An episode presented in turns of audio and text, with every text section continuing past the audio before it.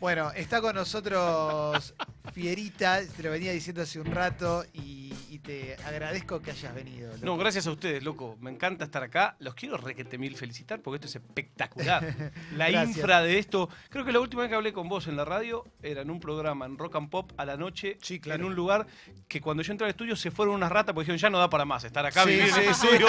Y se fueron ofendidas. Otras quedaron adentro. Eh, y esto Te es una estoy queriendo un poco más. La, la pasamos muy mal ese día. Eh, La sí, pasamos sí. mal los dos. Eh, esto es una cosa increíble. O sea, primero que estaba recién charlando con Mauro, yo soy muy nerd del sonido y tal, eh, y me golpeo mucho el pecho de, de cómo se escucha.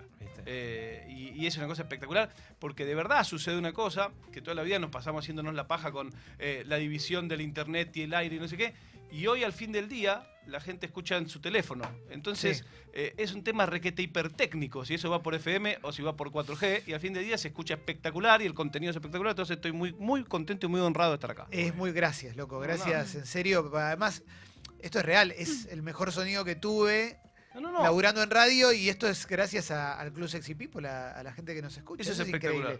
Eh, pero bueno, también nosotros cuando decidimos hacer esto, justo decidimos hacer esto, eh, decidilo también fue una influencia. Yo también lo tuiteé. lo porque- pusiste, lo pusiste, muchas gracias. Fue muy generoso. La gente por lo general no pone nada. eh, fue muy generoso. Sí, bueno, no agradeció a todo el mundo de los que mencionamos, obviamente, pero sí me pasó que me parecía que era, era obligatorio ponerlo. Y, y yo en vos veo una figura de alguien que eh, hoy que está tan en boga hablar de el emprendedor. El o sea, emprendedor. y, y- y que la imagen que te deja eso normalmente es que si no sos millonario no podés, porque cuando lees las notas sobre Y emprendedores. un poco es verdad. yo, un soy la poco- prueba, yo soy la prueba de que un poco es verdad. Pero, pero bueno, sos No, millonario. no, por eso, justamente. Él es, él es emperdedor. Ay, va, Exactamente. perdedor. Pero vos hace bastante tiempo que te venís eh, cortando- se dice. Sí, y te cortás solo entre la carrera televisiva que tuviste o que tenés que cuando querés hacer televisión, Cuando pero puedo. cuando podés, cuando Pues te esa también es una cosa que a mí no me gusta mucho el, el- el tipo que va a- al digital y dice, no, no, no, porque yo elegí. Bueno, no, en nuestro mundo y en nuestra parte del planeta que nos tocó conocer, no siempre elegís. Y no tiene nada de malo. No, obvio Es decir, que no. yo me acuerdo cuando empecé a laburar en tele, unas cosas que me deprimía y al día de hoy me deprime, es que yo hacía todo un- todo un- un- una cuenta y yo decía, Negro Brizuela Méndez, ¿cómo murió? Eh, eh, Mareco, ¿cómo murió? Eh, y, y mismo ahora, si vos pensás, hay un montón de Oh, tipos requete capos, no tiene espacio. No, totalmente. ¿Pero por qué? Porque es un juego de la silla, que hay cinco sillas.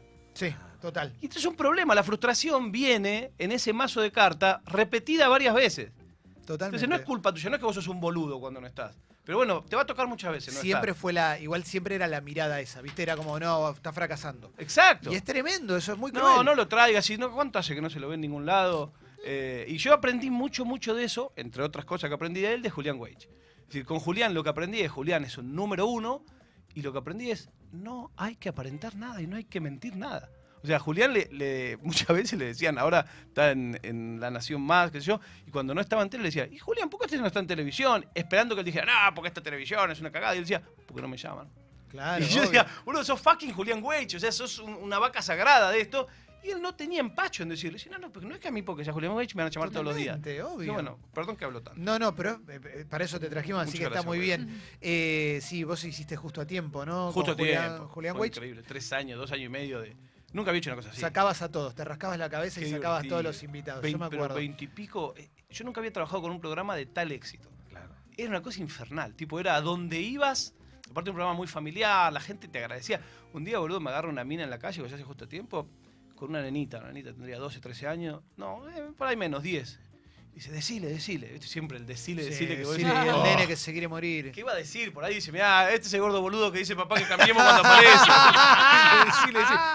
Y dice, no, no, no, decile, decile. Bueno, gracias. Le digo, bueno, pero gracias ¿por qué? Y me cuenta la madre, dice, ella tenía un temita cuando hablaba y viendo justo a tiempo empezó a jugar, a armar, a mí me gusta mucho jugar con las palabras y armar las preguntas al revés, Sí. eh, conjugando al revés, como si fueran las letras de una canción que no sé escribir.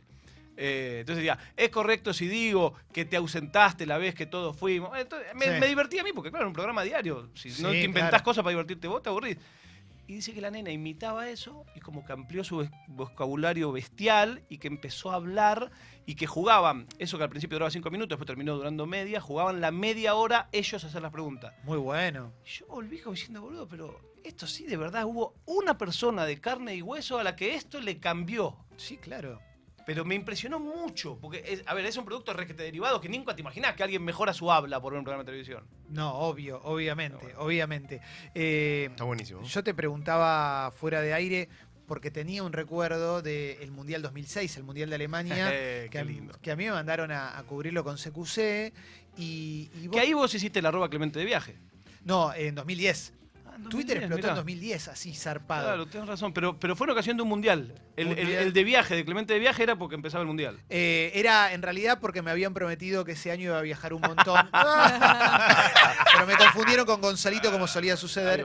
Y de todos modos fui a ese mundial y sí, lo que me acuerdo es que subía muchas fotos. exacto, exacto, exacto. eh, que fue creo que fue el momento que tú fue la explosión de Twitter, que vos la viste antes también, porque vos en ese momento ya tenías mucho en justo a tiempo metimos Twitter, yo de eso sí me golpeó el pecho, en justo a tiempo metimos Twitter en esa sección, que era como la sección más, más larga del programa, donde metimos un día, que eso fue la derecha que me dio Julián, de, y los productores, de meter que la gente pueda preguntar también. Y era a través de un hashtag. yo. Eso está buenísimo. Sí. Pero bueno, 2006. eh, 2006 camiseta del Mundial. Sí, la camiseta del Mundial nace... O sea, te fuiste solo en concreto. O sea, por lo menos la imagen que tengo yo. Fue Era que te- te- Yo te estaba bancaste trabajando, vos. estaba trabajando en Canal 9. Entonces, a principio de ese año, estaba trabajando en un programa de 9 a 12 y de 6. Y, de, no, miento, de 5 a 7 se llamaba, que era la versión vespertina de 9 a 12. Que creo que había un- una agencia de publicidad pensando en los nombres de los programas y todo. Y digo, dejemos de 6 a 7. Y, y ahí estaba Rodolfo de Paoli. Sí. Y nos hicimos requete amigos. Y Nazareno Mótola. Sí, Eh, uh. y después estaban los conductores, que era Macu y Mavi, y después en su momento estuvo Chiche, pero nosotros, que éramos como la segunda línea de infantería, hicimos una reamistad con Rodolfo y Buena con gente. Nazareno. Los tres, en esa época, sin un mango, partido por la mitad, nos juntábamos a comer un asadito así de vez en cuando, pero nos hicimos muy, muy amigos. Entonces Rodolfo dice, che, boludo, parece que nos vamos al Mundial. Digo, no, jodete, Rodolfo, ¿qué vamos a ir al Mundial? Si, viste, era un programa importante, pero la verdad es que no era un programa masivo que llevara dos tipos al Mundial. Claro, él fue al mundial. Yo me acuerdo de haberlo visto. Rodolfo dice, no vamos al mundial, no vamos al mundial. Nos reunimos, este, estaba Leo Flores en ese momento, que ahora están en Miami. Dice, sí, parece que va a venir al mundial, pero vos tendrías que hacer más cosas, no sé qué. Sí, sí, genial, genial, genial. Avanzan los días y un día, ponele, en fe- en- el mundial fue en junio. Tipo en marzo dicen, che, parece que no, parece que Gordo no va. Uh, ¿cómo que sí, que no, no, parece que no. Se empieza a correr la bola que no voy. Yo digo, la puta madre, yo quería ir al mundial como sea. O sea, porque para mí es co- como. eh, La única cucarda de laburar en la tele para mí son los mundiales. ¿Cuántos Sí. mundiales hiciste? Ese, es, ese es, un- es- es un benchmark posta, tipo, ahí Sí, no hay chamullo, sí. ¿viste? La, la Eh, Macaya Márquez. Eh, Total, pero es que para mí, de verdad, si te gusta aparte mucho el fútbol, ¿viste? Es una fiesta mundial. Y ahí había un pibe que había hecho una cosa que era The Million Dollar Homepage. No si Sí, acuerdan total, yo me reacuerdo, todo Bueno. con clicitos chiquititos. El tipo había dividido una página como si fuera una hoja cuadriculada y te vendía cada cuadradito de eso que tenía un link publicitario. Estamos hablando de épocas. No había ni Facebook. O por eh, lo menos exacto, recién, recién exacto. nacía, Facebook pero- era pequeñito, era una de tantas cosas que había. Eh, y entonces, tipo, vendía eso, la gente le compraba. En vez de uno, le compraba cuatro y su GIF era un poco más grande. En vez de cuatro, compraban 12 y cuando vos entrabas a la página veías una marcota. Había, bueno, cuestión que el pibe hizo un palo y empezaron a salir mil más. Hizo, hubo un chabón que llenaba una habitación de Legos y te vendía cada Lego y era a ver hasta dónde llegaba hasta arriba. Bueno, de esas hubo mil variantes. Entre medio ahí yo digo, esto tengo que hacer yo. Y es lo que vos decís que no existía. No existía YouTube. ¿Qué se me ocurre a mí? Yo digo, yo voy a hacer una cobertura del Mundial, que la voy a pagar yo, y me voy a poner una camiseta con marcas como los corredores de auto de carrera, y yo le voy a dar ese material a todos los, pro- los canales de televisión del mundo que lo quieran usar gratis. Eso fue el problema. Un año después, esa distribución hubiera sido YouTube. Claro. Pero acá no existía. Entonces la posibilidad de que eso... de ese- yo en mi cabeza era, yo hago un video y ese video lo usan 10 canales distintos, entonces a un canal que no tiene guita para mandar un chabón, tiene material propio. ¿Por qué? Porque yo le doy, en, en el paquete que yo les decía era, yo les daba el material tal cual estaba y les iba, le hacía un video diciendo, hola, soy Guillermo y están mirando Canal 4 de Polonia y esto es el Mundial. Esa era mi, mi mega idea. Sí. Bueno, lo hago y claro, no tenía guita ni para diseñador ni para un cacho. Entonces lo hice yo en HTML. Dibujé dos camisetas. Yo trabajaba de diseñador gráfico antes cuando era joven. Mandé dos, dos camisetas de HTML y un video en el medio que era mi reel. Que esa era un poco la magia también. de tu reel era bueno, porque vos Mi reel tenés era poderoso de Versus. Venía con todas las entrevistas de los famosos y Kim toda esa Basinger. Stallone, Eh, toda esa historia. Oasis. Eh, el Diego, que yo siempre. eh, Ahora en el reel actual, ahora terminé justo ahora de, de editar el reel actual. eh, y claro, es, muy parcial, porque tipo son 20 años de trabajo y Diego aparece tres veces. Pero bueno, está bien, pero un la de Kim Basinger es muy buena Es y la de Stallone también. Es divertido. Bueno, cuestión que no podía poner la camiseta en blanco. Digamos, esa es una cosa, aprovechamos que ustedes tienen muchos oyentes que les gusta la autogestión. Cuando vos hagas un volante que vas a pegar en un poste que abajo tiene para arrancar para el Sí. teléfono, cuando se pega le arrancás dos y los tirás a la basura. Nunca puede estar entera la hoja. Es loser. Claro. Hoja entera es loser. Totalmente. Bueno, entonces esto fue lo mismo. Yo dije, no puedo poner las dos camisetas en blanco. Entonces dije, tengo que poner algo, porque te, quería salir a buscar sponsor. No puede, nadie quiere ser el primer boludo. Entonces bueno, ¿qué pongo? ¿Qué pongo? Entonces me dibujé en la camiseta y puse primero una cosa, un logo, porque en mi cabeza era que los hinchas de fútbol iban a querer también ver su club. Yo flasheaba Sí. con un, un hincha de fútbol con guita que diga, ah, porque los bosteros somos los más capos de todo, ponete una media camiseta que sea de boca, no sé qué. Entonces puse un cosito de Atlanta, eh, y puse un, en otro lado una cosa nacional de Medellín y puse en un costado una marca de un mouse. Entonces cuando iba a la reunión decía, no, no, porque digo, ya tenemos la primera gente, te digo, bueno, sin ir más lejos, esto de, de Atlanta son unos muchachos de una peña en Tel Aviv, que ellos querían que vaya a Atlanta al Mundial, un poquito, un poquito curioso, ¿viste? un poquito racial profiling, no sé si estaba tan bien, pero como yo tengo un amigo de. Tel Aviv, pará, no, no, pero está basado en un hecho real. Yo tengo un amigo en Tel Aviv que está el- todo el santo puto día hablando de Atlanta, en Twitter en Atlanta, me manda cosas de Atlanta. Yo digo, mandame otra cosa, boludo, mandame que fuiste a algún lado. O sea, solo me habla de Atlanta. Entonces yo pensé en él y puse, ¿está mal? No, no, No, está, está está bien. bien. Era verosímil. Pasa de Leos de Albois. No, por eso yo estoy como medio, pero está bien lo que hiciste. Yo vi el ascenso de Albois. Yo vi, seguí toda una campaña de ascenso de Albois. a a- 93.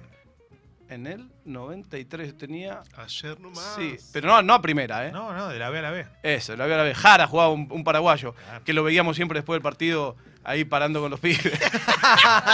¡Eh, paraguayo! No, está bien, la semana que viene no juego, así paraguayo. Bueno, entonces yo decía, eso, no, estos son unos muchachos de Tel Aviv. Y esta, esto de, de Colombia, de Nacional de Medellín, nos llegó un PayPal, pero no decía de quién era. Y yo no voy a preguntar. Ah. Esto es completamente mentira, era. no había absolutamente nada. Todo estigmatizante era tu No, camiseta. total, era- era- era la, la camiseta del nazismo era, no, no. Pero que tenía que generar empatía con los garcas que iba a ver. Totalmente. Eh, no, y a mí me gustaba la idea de poner, yo soy de Nacional de Medellín, yo soy hincha de todos los equipos verde y blanco Claro, vos de Banfield. Ah, es por eso. Y entonces sí, es de Nacional de Medellín. Y la marca del mouse le digo, no, y esta gente que siempre nos apoyó, yo que nunca conocí. Cuestión que eso empezó a hacer un poco de ruido en el mundo de los blogs. En esa época el, el- el bacalao lo cortaban los blogs, antes Sí. de Facebook. Y lo ve un chabón de un blog eh, de Guatemala y me escribe y dice, che, mirá, Oscar, eh, Oscarcito Mota, Mangandini. Me dice, che, mirá, yo, además de ser bloguero, trabajo, era como jefe técnico de un canal. ¿Te molesta si se los muestro? No, no, ¿cómo me va a molestar? Mostrárselo. Es cuestión que se los muestre, los tipos me escriben al otro día. Dice, bueno, queremos, le decimos, le confirmamos. Ah, pará, miento. Me decían, ¿y dónde se va a ver esto? Pues en todos lados. ¿Y dónde se va? Bueno, ya tenemos canales confirmados. Tenemos un canal de Madagascar confirmado. Hay una gente de Bolivia que no es de La Paz. No, sos un genio, Eh, bueno, pero es que tenés que decir algo, Sí, boludo. es espectacular. Eh, Tenés que decir algo que no fuera comprobable a la vez. Claro. Que no puedan llamar para averiguar. Un canal de Madagascar. Es un canal de Madagascar y un canal de. Bolivia que no es de La Paz. Y ahí quedaba, es como si pasa, pasa. No es de La Paz. No, no- no en quería Oruro, en Oruro se va a ver. ¿Y de dónde? No sé, no, me escribió una gente de la producción, no tengo idea. Ah, les daba paja averiguar. A nadie le importaba una mierda tampoco. Bueno, fui a ver en su momento a, a la empresa que hoy son el, el unicornio argentino. Y Sí. me- cinco reuniones al pedo. Que eso se fue repitiendo después en la película muchas veces. Eh, pero aparte no pedíamos mucha guita. porque creo que ponerle el sponsoreo era. No me acuerdo de memoria. 500 pero- dólares. Sí. Y estamos hablando o- de o 3 a 1. 300. 3 a 1 el dólar. 3 a 4 a 1 el euro. Bueno, y entonces entre medio de eso. para llorar. Perdón. Los tipos ven eso y me dicen, bueno, vamos a usar su material. Entonces estaba bueno porque me daba el primer caso real de un canal que iba a usar el material. Y además queremos que nos haga un presupuesto para que nos haga uno solo para nosotros. Y dijiste, ya está, Ah, es esta. buenísimo. Entonces, bueno, sí. Pero claro, a la vez a mí no me terminaba de cerrar los números, ¿viste? Porque cómo... Y me la jugué. Le digo, mira, yo te hago, además de esto, un programa para vos solo, pero ya no un copete, sino un programa, le presupuesto de un programa. Y ustedes sí, somos una productora. Yo no tenía absolutamente nada. Entonces en un momento se enteran de Canal 9. Es un capítulo de simuladores. Esto es increíble. Se enteran de Canal 9. me Esta dice, historia es espectacular. Bueno, eh, ¿ya pensaste que vas a hacer acá durante el mundial? Digo, no, yo me voy al mundial. ¿Cómo te vas al mundial? Si nosotros no te llevamos al mundial. Yo me voy al mundial. ¿Pero qué te vas a pasear? No, me voy a trabajar. ¿Cómo te vas? Entonces se vuelven locos y dicen, no, no, vos te vas al mundial con nosotros. Vuelven como a revaluar, qué sé yo. Vos te vas al mundial con nosotros. Me acreditan, me pagan el pasaje. Entonces de repente pasó a ser como, esto es Las Vegas. Ahora voy a Claro. ganar plata, Esto es dijiste Las vos. Vegas. Bueno, entonces hablo con los tipos y digo, bueno, mire, hay un tema que es, eh, nosotros el material yo se lo voy a mandar en PAL, porque instantáneos yo, yo pensé, ¿cómo hago este material? ¿Cómo hago Claro. este material? A ver, pregunta a los magos de la mesa. No, es imposible. No, yo no, te- yo no hubiese sabido nunca. En esa época llevar un camarógrafo. No, error. ¿Lo hiciste con el celular? No. ¿Ya? Computadora. No, Eh, Le la, hand- la mini No. bebé. Pedías prestado ahí cuando llegaba. Cámara digital. no. Más fácil. Hablé con el camarógrafo y le dije, amigo, ¿querés ganar el doble? Vamos, vamos. Si yo iba con un camarógrafo. Entonces le propuse hacer un verdad. negocio conjunto y, lo, y Ah, vos te mandabas con camarógrafo el canal. en un momento sí. Entonces Ah, agarré y dije, mira, va. no le vamos a robar nada al canal. Vamos a trabajar todo lo que haya para trabajar con el canal. ¿Tenés? ¿Estás Acá- para dormir dos horas menos por día? Hagamos horas extras. Y entonces hicimos, eh, dijimos sí. Entonces le digo a los tipos, mire, podemos hacer esto, pero es PAL. Entonces tipo dice, no, no, nosotros necesitamos NTCC. Oh, la puta madre, mi mega plan maestro. Se reía, claro. Entonces, ¿qué hago? Eh, Mire, digo, mire, el tema es así. Digo, nosotros tenemos cámaras PAL. Si usted quiere cámara PAL, yo lo empiezo a grabar ya. No me tiene que adelantar nada. Si usted quiere NT, yo lo puedo hacer, pero necesito que me adelante unos capítulos. Sos un genio. Y, entonces, y me mandaron por Western Union 7.500 dólares sin conocerme. ya, no puedo más con este tipo, ¿eh? Un día antes de viajar fui a comprar la cámara. Un día antes de viajar fui a comprar la cámara con 7 lucas y media cash. eh, y compré una cámara que no sabía para qué mierda de usar. Y llamé al camarógrafo y dije, che, boludo, vamos a tener que hacerlo con esta cámara. Ya andábamos. Esto sí, lo- espero que nadie lo rete. Porque no era el que trabaja ahora, era el hermano de él. Y andábamos todo el día con dos cámaras colgadas, con la cámara del canal. O sea, realmente no Pobre chabón, nada. loco. Aparte, dos cámaras, loco. Pero, ¿sabés cómo? Sí, no, obvio, obvio. No, recuperaron, la comimos recuperaron. rico. No, y aparte era- era- era- fue un momento soñado porque, digamos, la tele tiene mucho de eso. Tipo, es, no te quiero. Ah, ahora me voy con otra. No, no, te quiero más que nadie. Entonces me habían puesto un BMW que era una masa que era solo para mí. y el acuerdo que yo tenía era que yo no tenía productor, yo tenía un camarógrafo para mí y yo no tenía agenda. Hacía lo que se me cantaba los huevos. Soñado. Entonces, Estabas que- al borde de, de la lista de requerimientos de eh, 14 rosas rojas, Ey, 12, Dátiles. 12 aguas francesas. Después cuando vi el material editado me quería suicidar. porque lo cortaron con los dientes. Las notas de ese mundial que salieron. Era un programa muy lindo que Bueno, pasó, pero ¿eh? las tuyas está, las tuyas estaban buenas, las, que- las que hiciste vos. más o menos. Porque las de Guatemala yo les mandaba el crudo por correo. Ah. Porque no existía todavía eh, un protocolo tan rápido en un hotel. Se lo mandaba por correo. Pero no termina ahí. Cuando el programa ellos lo hacen, les encanta, no sé qué. Que el programa es. El, el canal era, lo podemos decir porque ya no es más, era de la familia Botrán. Un, ron súper famoso. Son sí. los dueños de Zacapa. Una de las familias ricas. Bueno, Ah. el hijo de uno de ellos La jugaba a la tele. Entonces la leyenda es. Como varios en la Argentina que juegan es en los medios de comunicación, ¿no? La leyenda es que el pibe hacía seis meses programa y al sexto mes el viejo se calentaba, cerraba la canilla y si vos entrabas en esa volada, cagaste. Entonces yo entré en el ciclo bueno.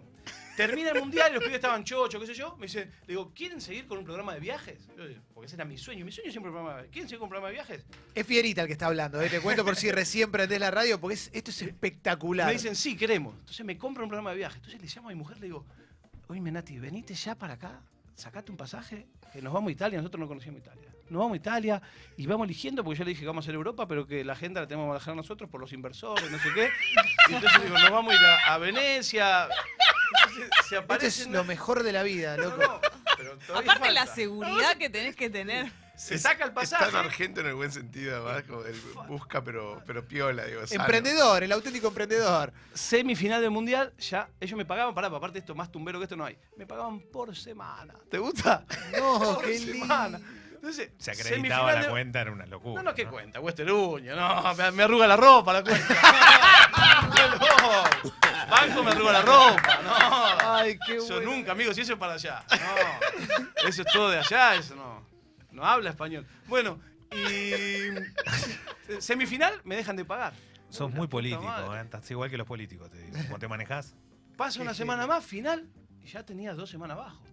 Y yo no tenía más laburo, porque aparte, a todo esto me dicen, después del mundial, mirá, después se termina todo, es el mundial y ya, ¿eh? Claro, Canal claro. 9 me dijeron, no es que volvés y hay laburo. Fue honestísimo. Sí. Tenemos esto y después Dios proveerá.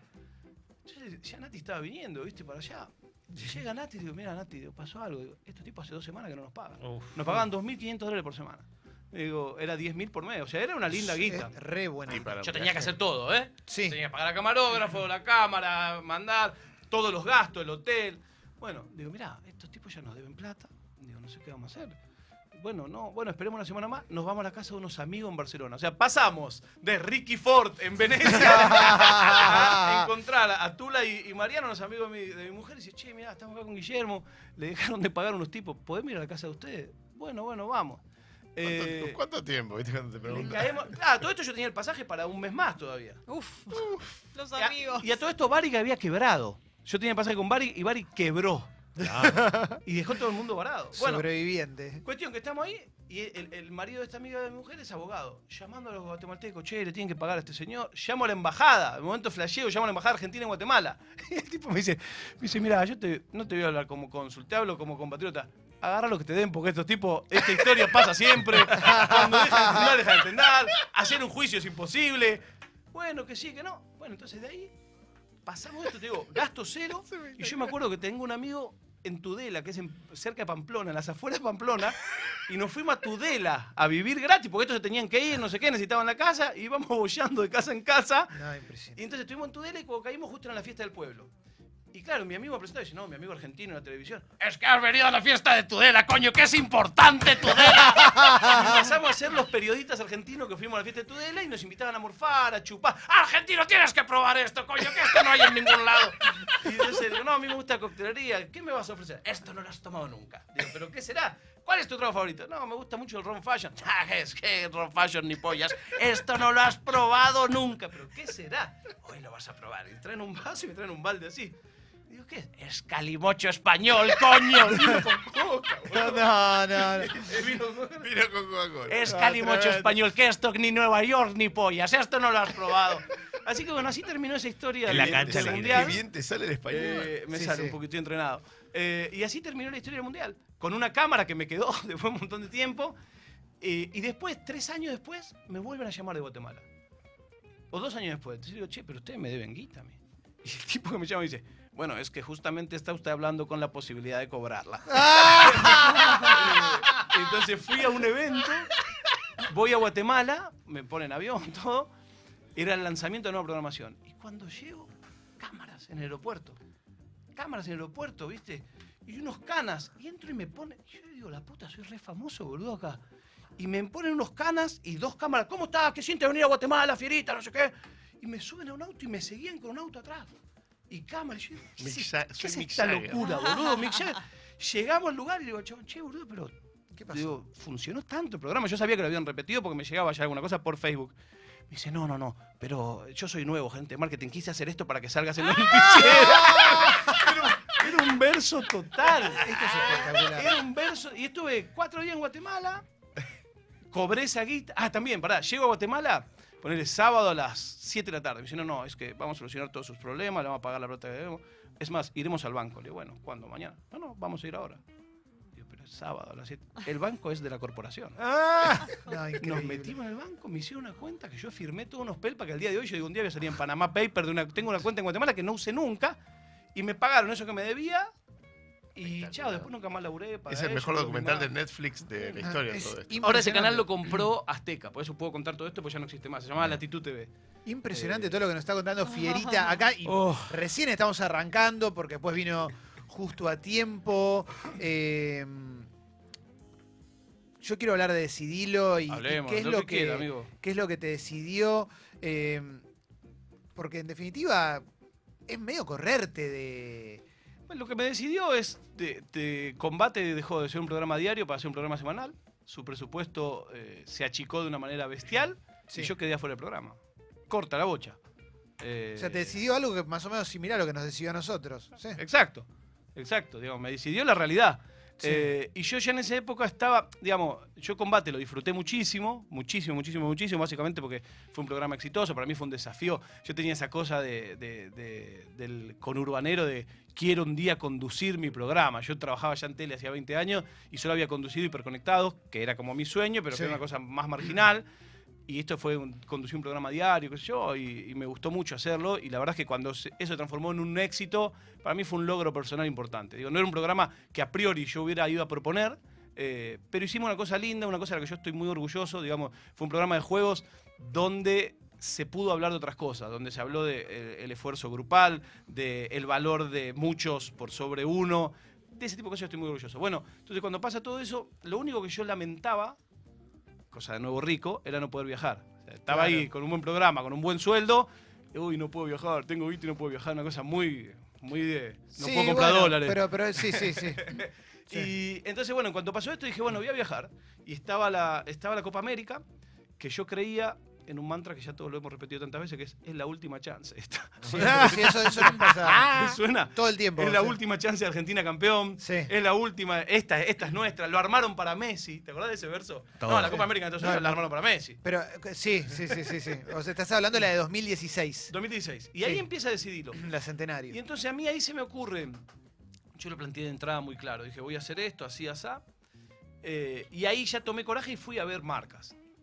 Diciendo, yo voy a hacer esto. Aprendí de la camiseta del mundial y de verdad compré un pasaje. Yo la camiseta del mundial no tenía ni pasaje. Claro. O sea, acá lo primero que hice fui y compré un pasaje. Eh, miento, lo emití con millas. Pero Bien. bueno, Está bien, pero. eran millas mías. Sí, claro. Pero bueno, las millas que yo las guardaba eran la joya de la abuela. Y dije, bueno, saco. Mi idea original era hacerlo por tierra, que es el día de hoy yo tengo ese, ese deseo de hacer un viaje todo por tierra por Estados Unidos. Cuando veo el fixture era imposible, porque Argentina jugaba en una costa y en la otra con tres días de diferencia. Eh, entonces le dije, claro, dije, bueno, yo voy a hacer esto. Y a los mismos oficiantes le decía, cuando llegue al mínimo de sustentabilidad, eh, empiezo ya a evaluar si puedo llevar a una persona más. Y ya la tengo elegida esa persona. Entonces me decían, ¿quién es quién es? No, no te puedo decir, no te puedo decir. Y ya en mi cabeza era que fuera Nico Quiato. Que Nico Quiato hoy conduce en la tele y, y Sí. le va bárbaro, está bailando, qué sé yo. Pero en esa época era un ex, eh, un ex eh, participante de combate. Que de hecho él cuando se fue estaba como muy preocupado y yo ya lo tenía en la cabeza. Yo ya lo había decidido todo, pero no se lo pude decir porque todavía no tenía la guita para pagarle su pasaje. Claro. Pero ya en mi cabeza estaba. Y todavía me decía, pero boludo, va a llegar un pibe que no hizo nunca nada. Y, y yo con él tenía mucho rapport y charlábamos mucho, muy futbolero y muy gracioso. Me pasaba que era como el único, no sé si el único, pero el primero que entendía todos los chistes, todo lo doble sentido, toda la joda de. de- juega, es ex jugador de fútbol. Juega muy bien. Eh, Ah, juega muy bien al fútbol. sí. Ah, mirá. Y entonces, cuando lo tengo confirmado, le digo un día a Nico, che, Nico, mirá, la posibilidad de hacer esto, no hay un peso. Le digo, pero no voy a- probablemente no voy a ni siquiera ganar yo, pero si vos querés venir, eh, y él en esa época estudia periodismo. Le digo, yo, yo te voy a presentar como meritorio, qué es lo que de verdad vas a hacer, no sé qué. Bueno, bueno, bueno. Vino, él no sabía editar, aprendió a editar, subía las cosas, un, un crack. Y entre medio de todo, ahora si querés charlamos más en profundidad, pero te cuento una sola cosa, nos cae de la nada un mail de una cerveza de Estados Unidos en inglés diciendo que lo querían contratar a él para unos posteos, no sé qué. Y me dice él, tomá, boludo, arreglalo vos. Le digo, no, Nico, pero es tuyo. Tomá, boludo, arreglalo vos. Y lo que sacamos, repartimos. Y se dio como una cosa de un... eh, Qué capo, ¿eh? A Nico no Qué le interesa la política, pero yo después que terminó todo eso le digo, bueno, Nico, esta es la elección, esto es peronismo lo que acabamos de hacer hoy. Cuestión que eh, hablé con, lo- con la mina y le Hello. sacamos unos lindos dolarucos. I'm calling for, from Banfield. Digo, no, no, digo, I'm the executive director of, of the agency. We are here at, at the at the CAP. but it's just a minute that we have to do. We have to do it now or never. Tipo, hay que hacerlo ahora. y le hicieron la guita y dice, bueno, bueno, después le paso. No, no, me lo tiene que adelantar por PayPal ya. Y entonces nos, nos adelanta el PayPal. Impresionante, loco. Tuvimos que ir a comprar unas latas, porque había que hacer una foto con unas latas de cerveza. Entonces vamos a comprar las latas de cerveza, qué sé yo, y era la final. Y, y la pauta era una foto antes de la final, una foto en el entretiempo y una foto después. No, la después que agarró la Cuando, después. Pará, obviamente le digo a Nico, yo cabeza de productor, le digo, Nico, vamos a hacer las tres fotos antes. Olvídate, porque después las latas no podemos entrar a la cancha. No voy a después salir a comprar. Hacemos las tres fotos, hace una más festejando, una más o menos. Bueno, hacemos las tres fotos. Argentina pierde la final. Me dice Nico, no, no, boludo, no la, no, no la publicamos la final. ¿Qué no la publicamos? No, en serio, boludo, nos van a matar, no puedo subir la foto cagándome la risa. No, no, la vamos a publicar, Nico. No, no, le digo, boludo, le cobramos a esta gente, nos pagaron adelantado. No, pero ¿qué vamos a hacer? Nos van a matar. Le digo, bueno, esta es tu segunda lección. Lo que se cobra se hace. Publica la puta foto. Sí, sí, Publicó claro. la foto, un minuto después puso una foto con la novia. ¿Cómo te extraño? ¡Ah, ¡Qué maestro! Pero todavía si entras, si entras a su timeline, está la foto después de la final y unos comentarios tipo, ¿qué, qué festejan, pelotudo? Pero bueno, salió redondo eso. O sea, ese tipo de cosas. Hay un, hay un flaco que se llama Dan Lande, que escribió un libro muy lindo, que se llama Expedición a la Tierra de los pelos lacios, pero tiene unos rulos así. Y él habla de un concepto que a mí me reinteresa como ateo y agnóstico que soy, que es el Dios viaje. Y él dice que cuando vos viajás, tenés algo, llamale karma, él le llama Dios viaje, que un poco te cuida. Y a nosotros nos cuidó eso. A nosotros nos cuidó Dios viaje, que nos mandaron unas cosas caídas del cielo, ese tipo de cosas. Que si esto, ¿Qué chance hay, boludo? Que una cerveza americana te escriba en inglés que quiere una foto de un chabón que está con vos No, increíble. en la copa. Pero cuando estás ahí, por ejemplo, respondiéndole a la mina de la Sí. cerveza o, o en el mundial, la- toda la anécdota que contaste antes, ¿en ningún momento sentís como miedo de si esto me sale mal? Todo en el tiempo. horno? Todo el tiempo. ¿Y qué Todo el es lo que te hace? eh, Adrenalina, como- esa es. Sí, es que, y si sale bien. Claro. Claro. Es que, mira, yo un día laburaba con Sofovich, eh, yo quería hacerme amigo de él. O sea, yo sentía, había algo de su personalidad, un montón de cosas que me alejaban y había algunas cosas que me resultaban un misterio. Para mí era como un desafío. Y el tipo no me daba nunca espacio, ¿viste? Era como charlábamos un poquito, avanzábamos un metro, retrocedíamos cinco. Avanzábamos un metro, hay algunas historias lindas de eso porque no se pueden contar. eh, porque él todo el tiempo, de todo lo que vos le dijeras, él tenía el doble, tenía el triple, hasta que un día tuve que sacar la carta que, tenía que sacar porque una tenía que ganar. Eh, y. Bueno, cuestión que un día hablando Esto de es eso, le digo, le digo, che, Gerardo, le digo, pero. Yo le decía así, de che, Gerardo, le digo, pero vos sos un tipo tan brillante, ¿cómo te gusta tanto el juego? Le digo, vos sabés que perdés. Digo, inevitablemente vos sabés que perdés. Y me dice, sí, sí, yo sé que pierdo siempre, pero el día que gano. Y entonces esto es así, digo, es. Yo con este tipo de cosas, yo tengo fama, ponerle de caro. Para hacer publicidad online y todo, yo sé que tengo fama de caro. Pero es que yo prefiero hacer poco y bien. Después a mí me pasa otra cosa que, y se lo digo, no es la mejor estrategia comercial. Yo no laburo gratis por una multinacional. O sea, yo te, vos me decís ahora, che, Totalmente. ve, ahí va, vamos loco. a hacer una cosa a la escuela de Leo, de Alboy. Vamos ya. Pero mira, necesito que me hagas 10 posts. Dame los 10 posts, te lo hago. Ahora me decís, che, mira, está esta gaseosa que por ahora no tiene guita. Ah, andá a la concha de tu madre. No, sí, sí, no, sí. no, No tengo ningún- y te pero vamos, después te vamos van a retuitear que te conviene. Claro, Esa, Eso hace es poco me violento. ofrecieron eso. Eso es muy violento. A mí, a mí eso me saca. Con, Pero digo, yo tengo un cosas. A doble cambio de estándar. producto. No, pero poner a cambio de producto no está mal si a vos te sirve. Yo lo que digo es otra cosa, es yo tengo un doble estándar. Y es, para la gente que a mí me interesa, Por supuesto. o que son, un- me decís, che, boludo, puse una parrilla. Por supuesto. Ahora, si vos, gratis, no te hago nada. Y a la gente a veces le molesta. Sí. Digo, no, pero te sirve la posición. Yo no quiero posición. ¿Para qué carajo quiero ¿Y posición? cómo es la vida ahora que tenés Decidilo y este sistema de. Pobre total. Pobre total.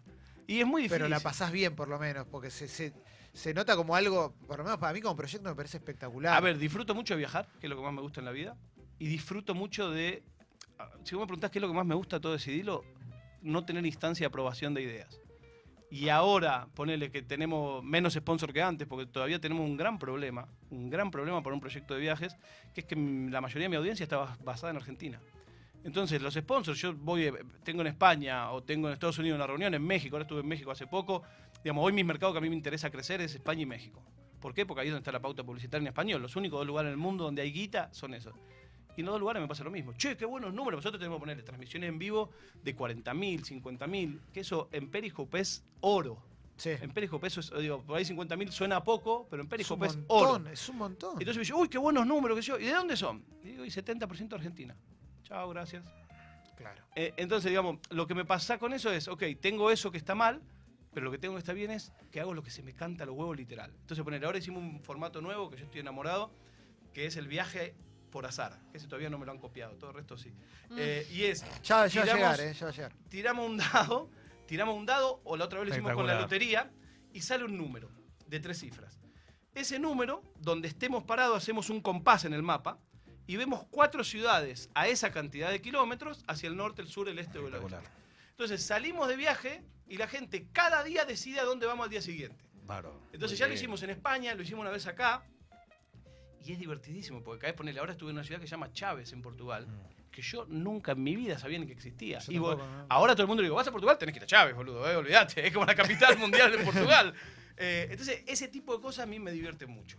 Ese tipo de cosas donde, y ponele ahí, mi sponsor, yo tengo un sponsor muy bueno de, de asistencia al viajero, que lo que yo más quiero, todo el tiempo me viene a buscar, es una empresa argentina esta, y no todo el tiempo, pero ya me vino a buscar tres veces la multinacional más grande del sector a decirme, che, venga con nosotros. Y yo digo, no quiero. Ahora, pero no es que le digo no quiero porque soy estúpido, porque aún me pagan más. Porque yo acá en esta que tengo, que es Argentina, yo me reúno con el dueño y toda idea delirante que le cuento que voy a hacer me dice, está buenísima, culiado, porque es cordón encima. Está buenísima, culiado, vamos para adelante. Y, les, y muestro de verdad que funcionan. Y, y entonces, para mí ese tipo de vínculo, justo hace dos o tres días tuve una reunión con un tipo de mayorista de viajes. Eh, y yo le decía, digo, mira, lo más lógico sería que decidiera lo auspicie una .com de viajes. Bueno, no sucede. No sé por qué, pero no sucede. A mí me gusta la idea de que me sponsoree un tipo con el que yo puedo tener- contacto. Sí, ni siquiera es de juntarnos cara a cara, hablar por teléfono, che, hacemos otra cosa.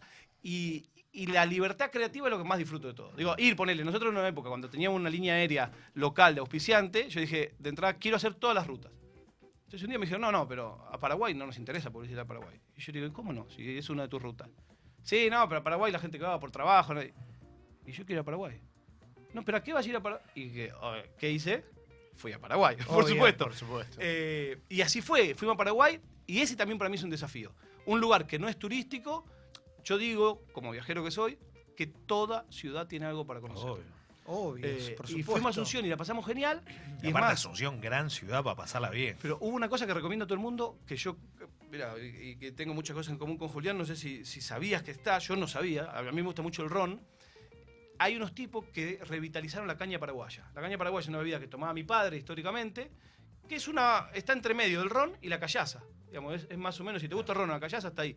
Bueno, estos tipos son una familia de los que hacían, hicieron la ruta de la caña. Yo lo recomiendo a todo el mundo, porque muy poca gente lo conoce. No, no sabía nada de eso. te llevan eh, para San Bernardino, unas playas hermosas que yo tampoco sabía que estaban, esa es mi ignorancia, y fuimos a ver todo el proceso del ron, y lo que es más lindo, a tomar, no ron, de la caña paraguaya, que tiene denominación de origen, terminamos tomando caña paraguaya y me terminé comprando una botella de caña paraguaya ocho años. porque- Por Espectacular. supuesto, bueno, estás ahí. e- ese tipo de cosas, ponerle está. A mí me encanta hacerla. Vuelvo y vuelvo contentísimo de hacer eso. Porque digo, bueno, puta, esto que no lo hace nadie, que todo me dice, ah, ¿para qué mierda voy a ir a Paraguay? Ese es mi desafío. Mostrar Nueva York no es un desafío. ¿Tu próximo viaje a dónde es? Mi próximo viaje es, es un delirio. Es a Marruecos con seguidores de Decidilo. Excelente. A dormir en el desierto del Sahara.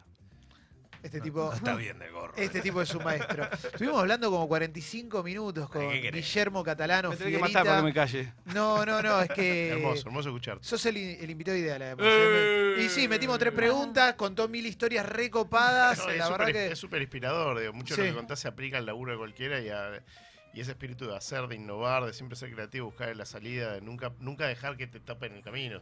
Siempre Dame buscarle, tiempo. siempre buscarle la forma para poder seguir adelante y resolverlo. Eso, eso es inspi- inspirador para cualquier tipo que haga otra cosa que no tenga nada que ver con lo que vos haces. Bueno, muchas buenísimo. gracias. Tenemos también como ustedes suscriptores en Patreon. Ahí va. eh, que a mí me da hasta, hasta culpa, porque al ser un coso de viajes, el, el aporte es en dólares. Es inevitable que sea en dólares. Claro. Básicamente porque aparte la, la plataforma que usamos no acepta. Yo se lo pedí, les mandé un día como un feedback, soy hincha pelotitas mandando cosas, dije, che, estaría bueno que para países que no que tienen eh, variación cambiaria, que vos le des la chance al creador de él asumir el riesgo de la evaluación y que pueda poner precio en peso. Porque yo lo entiendo perfecto. Hoy a nadie le sobra un mango y menos le sobra un mango para ponerlo en dólares. Por eso valoro tantísimo. A veces me escriben uno y dice, che, nos tuvimos que bajar. Porque yo digo, boludo, nada que. Disculpanos. No, no, nada que disculpar. Yo te agradezco. Nosotros tenemos el primero es un dólar. O sea, la membresía, Claro. eh, de, de- la, la de apoyo testimonial es un dólar. Yo te lo juro que lo valoro cada uno Por supuesto. de un dólar. Porque entiendo que es una cosa que podrías no mismo, hacerla, sí. no tenés por qué hacerla. Y vale oro. Y a mí nada más en el mundo me gustaría que no tener que hacerlo. Eh, y lo valoro total. Y, y- y a cada cosita, porque aparte le ponen unas ganas y lo defienden, lo venden mejor que yo. Eh, yo lo- te lo- bueno, una cosa que hacemos, una de las recompensas es una postal escrita. Y yo eso lo hago con un cariño. Ellos me cargan porque no se entiende un carajo mi letra. Pero yo le escribo a cada uno y lo disfruto de hacer. Lo disfruto, obvio, porque digo, sí. es alguien que decidió decir, che, loco, voy a poner todos los meses 10 dólares para que este. Aparte yo pensaba eso, digo, ¿para qué lo pones? Bueno, a nosotros nos pasa con esto también. Nosotros cuando hace poco se cumplió un año de que nos echaron y dentro de los regalos que dimos en la semana para los suscriptores trajimos regalos nuestros. Claro. Cosas que son Claro. de nosotros, porque la verdad que era Porque es colectivo, porque al fin del día es, una- es- es un hecho colectivo. totalmente. Eh, y, y está buenísimo sentirse parte, está buenísimo ser parte. Y, y yo lo valoro mucho. Esto antes de la internet no hubiera podido pasar. O sea, yo siempre digo, la internet es un error de la Matrix. Y, y se equivocaron y les salió mal. Y, y por un ratito fuimos los dueños de eso. Totalmente. Ahora de nuevo las corporaciones no, tarde o temprano nos la van a poner. eh, pero por un ratito, por un ratito les robamos la cartera. Che, gracias por haber venido. Gracias a ustedes, muchachos. Excelente, Fierita. Gracias a ustedes. Muchas gracias. Placer enorme y, y gracias a la audiencia y un fuerte abrazo a todos y cada uno de los suscriptores.